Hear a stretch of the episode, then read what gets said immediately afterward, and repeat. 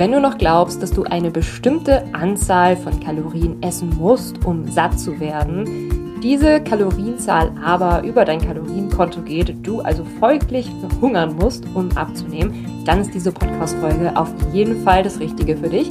Denn ich stelle drei Aussagen zum Thema Abnehmen und Hungergefühl auf den Prüfstand. Und damit Hi und herzlich willkommen zurück zum Ist Klüger nicht weniger Podcast. Oder wenn du das erste Mal heute dabei bist, Hallo, schön dich kennenzulernen. Ich bin Milena, ich bin seit 2018 gelernte Ernährungsberaterin und habe seitdem vor allem Frauen beim Abnehmen geholfen. Seit äh, einiger Zeit mittlerweile studiere ich Ernährungswissenschaften und habe dir heute drei Aussagen mitgebracht, zum Thema Abnehmen und Hungergefühl. Denn oft herrscht ja noch so dieser Konsens, ich muss hungern, um abzunehmen oder erst ab einer bestimmten Kalorienzahl werde ich satt und ich gehe da ein bisschen genauer jetzt auf drei Aussagen ein und ähm, danach wird dein Verständnis von Hunger und Abnehmen wahrscheinlich ein komplett anderes sein. Ich freue mich auf jeden Fall schon sehr, mit dir darüber zu sprechen. Also, Aussage Nummer eins ich muss hungern, um abzunehmen. Und ich kann mir schon wirklich denken, woher das kommt. Also häufig geht man ja wirklich auch zum Arzt, vielleicht mit irgendeiner Beschwerde oder so.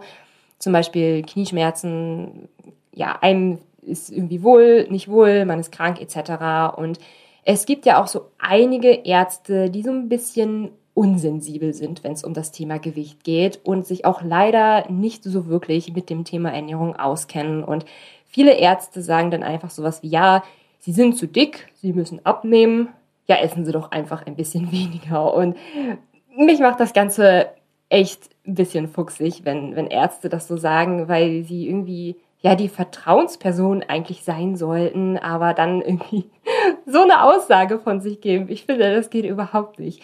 Jetzt mal kurz für dich so, Ärzte kennen sich wunderbar wirklich aus, wenn es um Medizin geht, denn sie haben Medizin studiert. Ähm, viele oder einige Ärzte kennen sich auch mit Ernährung aus, wenn sie sich bewusst mit dem Thema Ernährung auseinandergesetzt haben.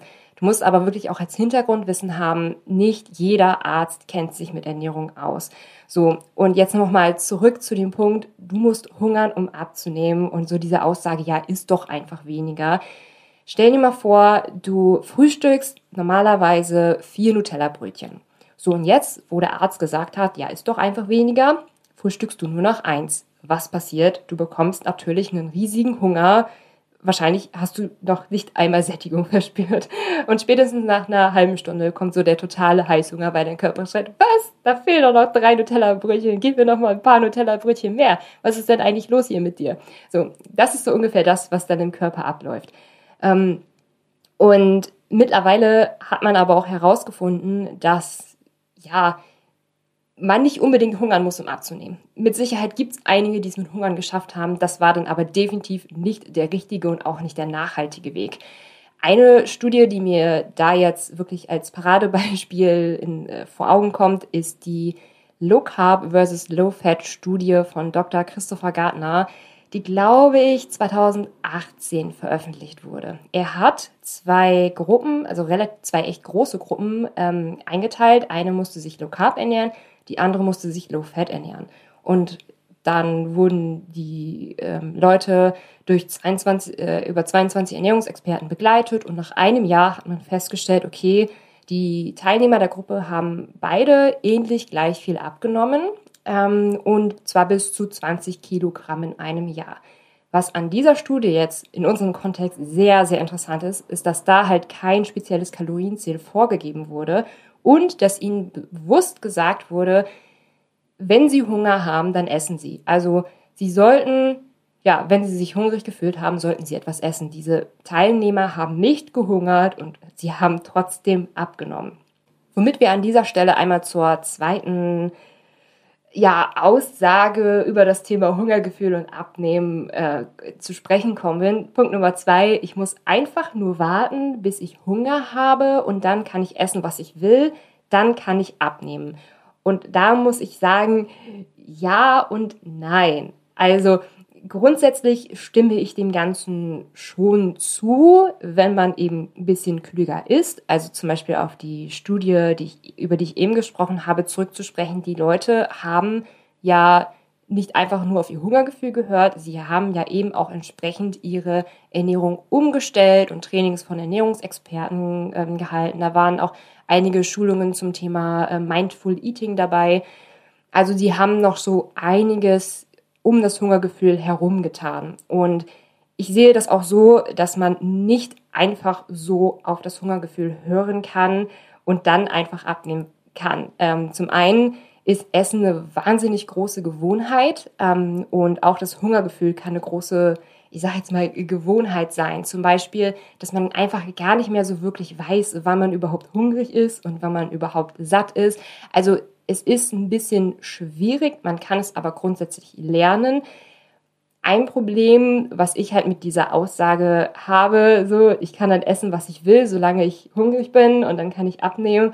Also was ein bisschen in Richtung intuitiven Ansatz geht, ähm, ist da vor allem das große Problem, dass man festgestellt hat, dass Lebensmittel mit einer hohen Energiedichte das Hungergefühl total durcheinander bringen können, gerade wenn diese Lebensmittel oder diese Mahlzeiten eben auch verarbeitet sind. Hohe Energiedichte ist äh, zum Beispiel eine hohe Kalorienzahl auf 100 Gramm, beispielsweise bei sehr fettreichem Fleisch oder Ölen oder äh, den klassischen Snickers. Also das sind jetzt zum Beispiel so ähm, Lebensmittel mit hoher Energiedichte. Und übrigens habe ich da mal vor zwei, drei Jahren ein Selbstexperiment gemacht, an das ich mich auch noch richtig gut erinnern kann. Und zwar, es war Sommer, es war sehr, sehr warm. Ich hatte einige Eispackungen zu Hause und habe gedacht, ach ja, ich probiere das jetzt echt einfach mal aus mit dem Hungergefühl und dem Eisessen. Also ich hatte leichten Hunger und dann habe ich gedacht, ich esse jetzt einfach Eis und ich hatte total viel Zeit, es war, ich war total gechillt und in Ruhe etc. Es war Sommer, es war super schön und so weiter. Ich genieße jetzt einfach mal echt achtsam mein Eis und esse das einfach so lange, bis ich satt bin. So erstes Eis gegessen, okay, habe ich danach schon so gemerkt, okay, brauche ich, ich brauche jetzt auf jeden Fall noch ein Eis, weil ich spüre auf jeden Fall noch Hunger. Zweites Eis gegessen, wieder ganz achtsam, jeden bisschen geschmeckt etc. pp. Danach festgestellt, okay, ich brauche noch ein Eis. Das war dann auch so mit dem dritten und dem vierten Eis und danach habe ich wirklich festgestellt, boah, ich habe mehr Hunger nachher als vorher. Das war für mich wirklich ein super krass einschneidendes Erlebnis, dass man das Hungergefühl eben, ja, so austricksen kann. Man hat zwar wirklich, keine Ahnung, 800 Kalorien mittlerweile gegessen, hat danach aber einfach noch mehr Hunger als vorher. Deswegen ist das wirklich mein großes Anliegen. Nein, du kannst nicht einfach essen, was du willst und dann abnehmen, wenn du nur auf deinen Hunger hörst. Ähm, Hunger ist wirklich viel komplexer. Äh, da gehe ich gleich auch nochmal bei Punkt 3 ein bisschen näher drauf ein.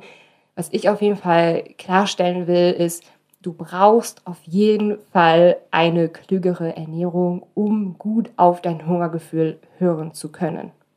Punkt Nummer drei wäre die Aussage, ich muss so und so viele Kalorien essen, um satt zu werden. Das ist eine Aussage, die sehr, sehr häufig von Kalorienzählern kommt.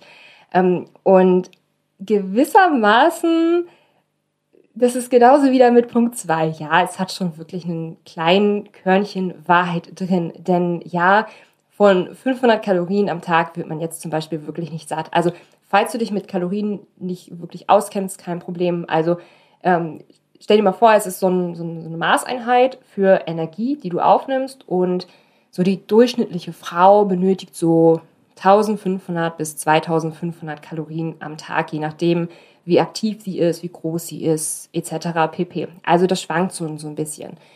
Und man sagt aber wirklich schon so bei unter 1000 Kalorien am Tag, also wenn man wirklich sehr wenig isst, das sind zwei kleine Mahlzeiten, dann wird es schon wirklich sehr, sehr kritisch und dann springt unser Hungergefühl auch definitiv an, weil er wirklich will, dass wir nicht so radikal wenig essen. Also ja, von 500 Kalorien wird wirklich niemand satt.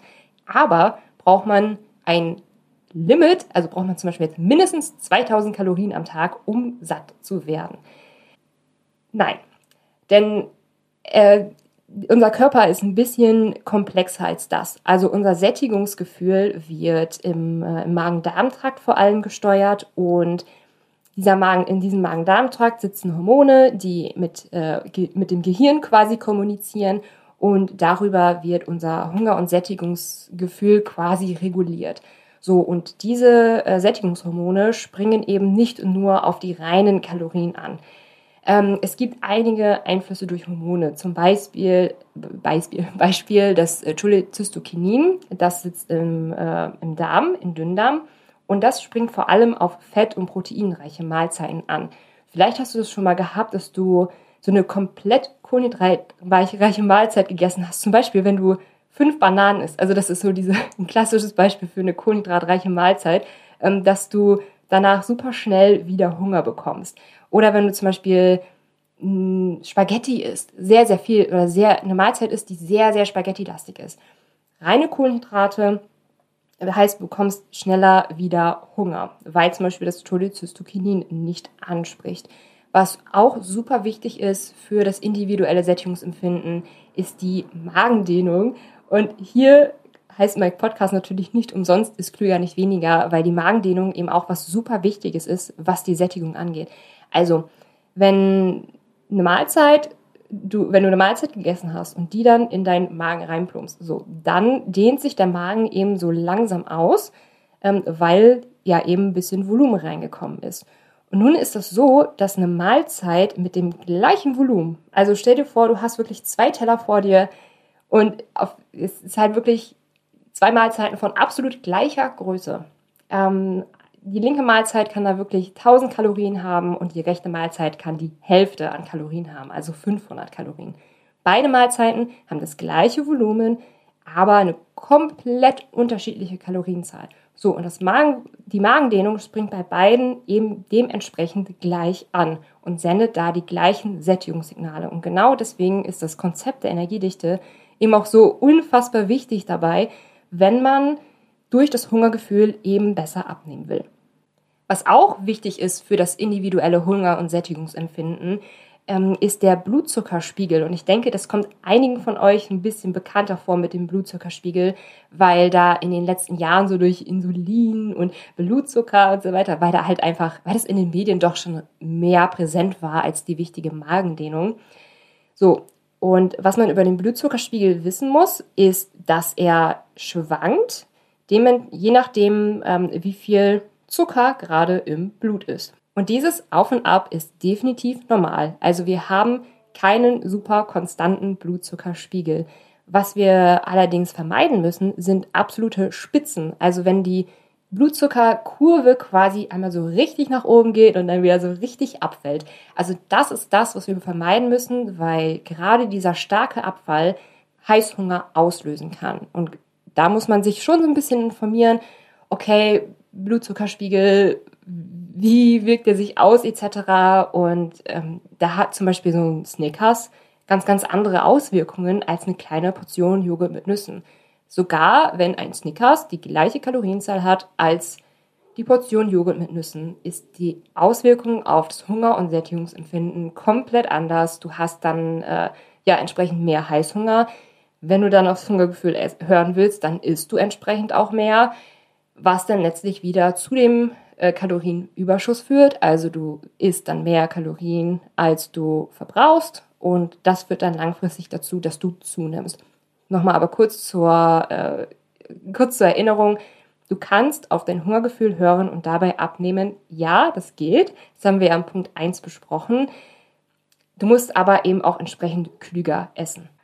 Und wenn du dir da Unterstützung und Support wünscht bei der Umsetzung, dann habe ich eine coole Ankündigung für dich. Und zwar eröffne ich den Abnehmen ohne Kalorienzählen Kurs im Januar das allererste Mal und ich freue mich schon sehr darauf. Das wird sehr, sehr, sehr, sehr cool. Wir arbeiten da nämlich mit dem ist klüger, nicht weniger Konzept, wo das erste, der erste Schritt des Konzepts heißt, klüger essen dank Energiedichte-Prinzip und zweitens wieder lernen, aufs Hungergefühl zu hören. Und äh, gerade im zweiten Schritt gehen wir auch einige Übungen durch, wie du wieder besser auf das Hungergefühl hören kannst. Denn nach meiner Erfahrung reicht eine reine Ernährungsumstellung alleine noch nicht aus, sondern ähm, es gibt wirklich einige praktische Übungen, um wieder mehr dein Hungergefühl zu spüren und dadurch abzunehmen.